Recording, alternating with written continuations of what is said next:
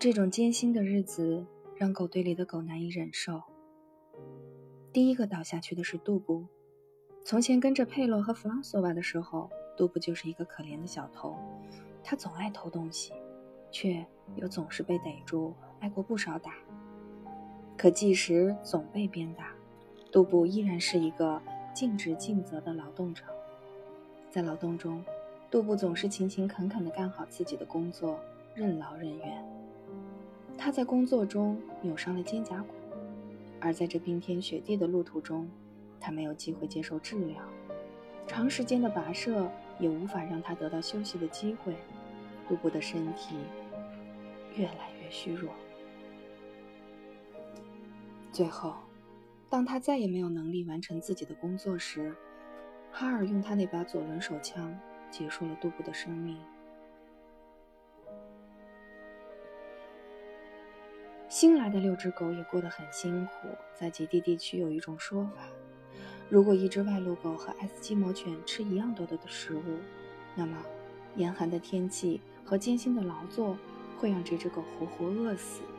而如今，狗队里的六只外露狗每天只能吃到爱斯基摩犬一半数量的食物，因此它们必死无疑。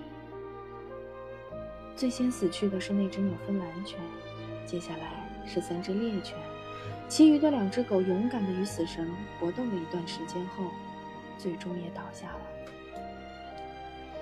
艰难的旅程及恶劣的天气不但折磨着梅赛德斯、查尔斯和哈尔的身体，更折磨着他们的心灵。对于他们来说，北极再没有浪漫和魅力可言。他们甚至开始怨恨这片土地。多愁善感的梅赛德斯不再为狗的悲惨遭遇而哭泣，他。只关心自己，她每天都在不停的抱怨，将满腔的怒火发泄到弟弟和丈夫身上。他们现在唯一热衷的就是争吵，对其他事儿几乎不关心。他们内心非常痛苦，因此在争吵时语言刻薄尖锐，都想在对方的身上找到发泄口，以此减轻自己的痛苦。查尔斯和哈尔都觉得对方在偷懒，而自己多干了活。他们不断地找机会宣泄出来，从来没有想过要克制自己的情绪。本来这样的矛盾微不足道，但只要梅赛德斯一加入，很小的争吵立刻就会变成一场无休止的家庭战争。他们争吵的导火索几乎总是一些鸡毛蒜皮的小事，如该谁砍柴、生火等等。随着他们之间的争吵日益白热化，他们便把家里的其他成员。也牵涉进来，父母、叔叔、伯伯、姑妈、表姐，以及千里之外的亲戚朋友，甚至就连那些已经死去的人，也不放过。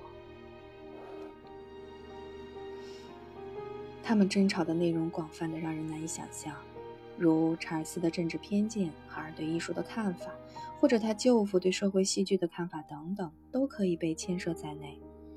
而梅赛德斯则经常抱怨查尔斯的妹妹喜欢搬弄是非，可这些事儿和生活有丁点儿关系吗？也许只有他自己才能搞明白。反正只要一提到这些问题，他就会大发议论，并将查尔斯家所有人通通指责一番。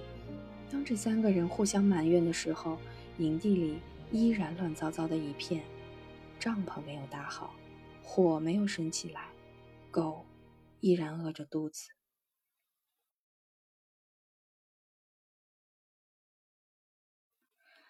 作为一个女人，梅赛德斯还有特别的苦衷。她温柔漂亮，以前总是有很多男性围着她献殷勤，可眼下，在这严寒的极地，丈夫和弟弟只顾向前赶路，对她毫无殷勤可言。而且，梅赛德斯觉得，现在正该是男人表现自己能力的时候，作为女人，完全可以什么事都不用管。然而现在。她丈夫和弟弟却经常向她抱怨并责备她。梅赛德斯无法接受这一点，她认为自己作为一名女性的特权受到了极大的侵害。现在，梅赛德斯对狗漠不关心。由于心烦劳累，他向查尔和查尔斯要求坐在雪橇上。虽然她温柔漂亮，但它毕竟有五十四公斤的体重，这让饥饿劳累的狗群不堪重负。梅赛德斯坐了几天雪橇后，疲惫不堪的狗队再也拉不动雪橇了，他们全都倒了下去，整个队伍停滞不前。哈尔和查尔斯恳求他下来，但他丝毫不理，坐在雪橇上一动不动。后来，两个男人开始哀求他，给他讲道理，他却在雪橇上呜呜地哭了起来。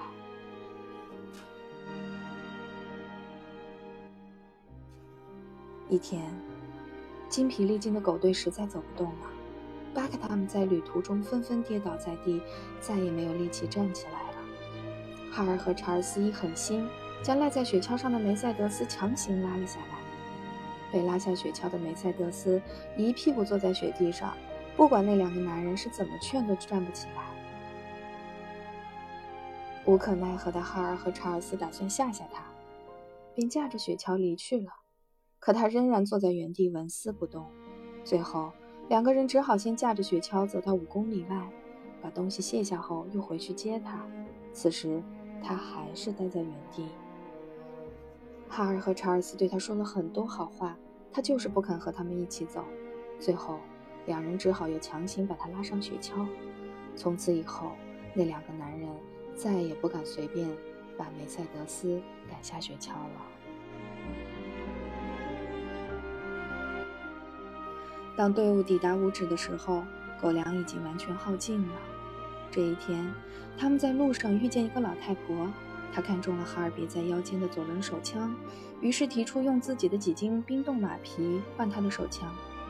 起初，哈尔并不太愿意做这个交易，可当他看到那些空空的狗粮袋之后，便忍痛割爱，把手枪交给了老太婆，换了几斤马皮。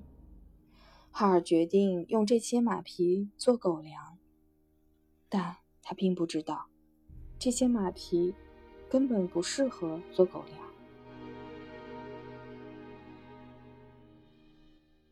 他们已经被剥下来半年了，而且是从牧人从饿死的马身上剥下来的，一点油水都没有。由于冻的时间太长了，这些马皮已经失去了水分。坚硬的简直就像一块块铁皮。巴克坦不喜欢吃这些带毛的皮，他们要费好大力气才能将这些皮撕烂，而且吃下这些毛皮之后，他们的胃里只剩下一些毫无营养的短毛和皮革，根本消化不了，因此也不能被转化成劳作必需的营养和能量。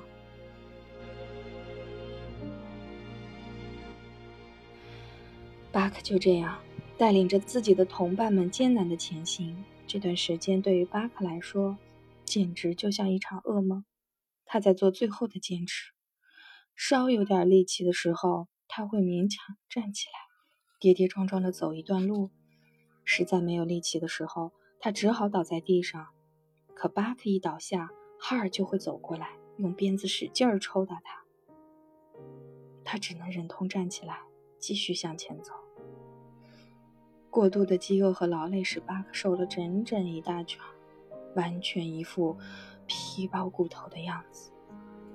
巴克的皮毛不再光滑，松软的皮肤堆叠在骨瘦如柴的身躯上，失去了往日的光泽。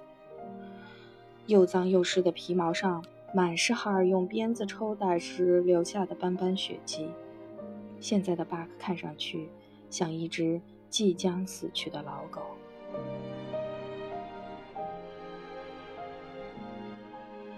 和巴克一样，狗队里其他狗的身体也已经快要崩溃了。从外形上看，这些狗个个皮包骨头，颜色暗淡的皮毛紧紧贴在骨头上。从远处看，就像一串串骨架行走在雪地上。从精神方面看，它们一个个神经麻木。哈尔的鞭子几乎变得毫无作用。鞭子带给他们的疼痛，就像从远方飘过来一样，隐约而模糊。有一天，狗队在休息的时候，温顺的比勒一头栽倒在雪地上。这一次，他再也没有爬起来。哈尔试图用鞭子催促他站起来，可是比勒躺在地上，一动不动。哈尔走过去一看，发现他已经奄奄一息了。于是，哈尔快步走到雪橇旁，回来时手里拎着一把斧头。所有的狗都知道接下来要发生什么事儿了。哈尔举起斧头向比勒的头上砍去，随后他把比勒的尸体拉出碗具，拖到了路边。巴克和同伴们都感到伤心，因为他们知道，很快自己也要面对这种结局。第二天，库纳也悲惨的死去了。现在，整个狗队只剩下了五只狗。乔再不像从前那样暴躁，他的身体很虚弱。连叫声都变得很微弱。泰克伤了腿，走起路来一跛一跛的，也顾不上装病偷懒。独眼的索莱克斯一如既往的尽忠职守，可是他使不出一丁点力气来，几乎虚脱了。迪克看起来好像还有些精神，可正因为这样，哈尔的鞭子更多的抽打在他身上，督促他更加卖力。巴克尽管依然是整个狗队的领袖。但他不再管理队伍了，他已经心有余而力不足了。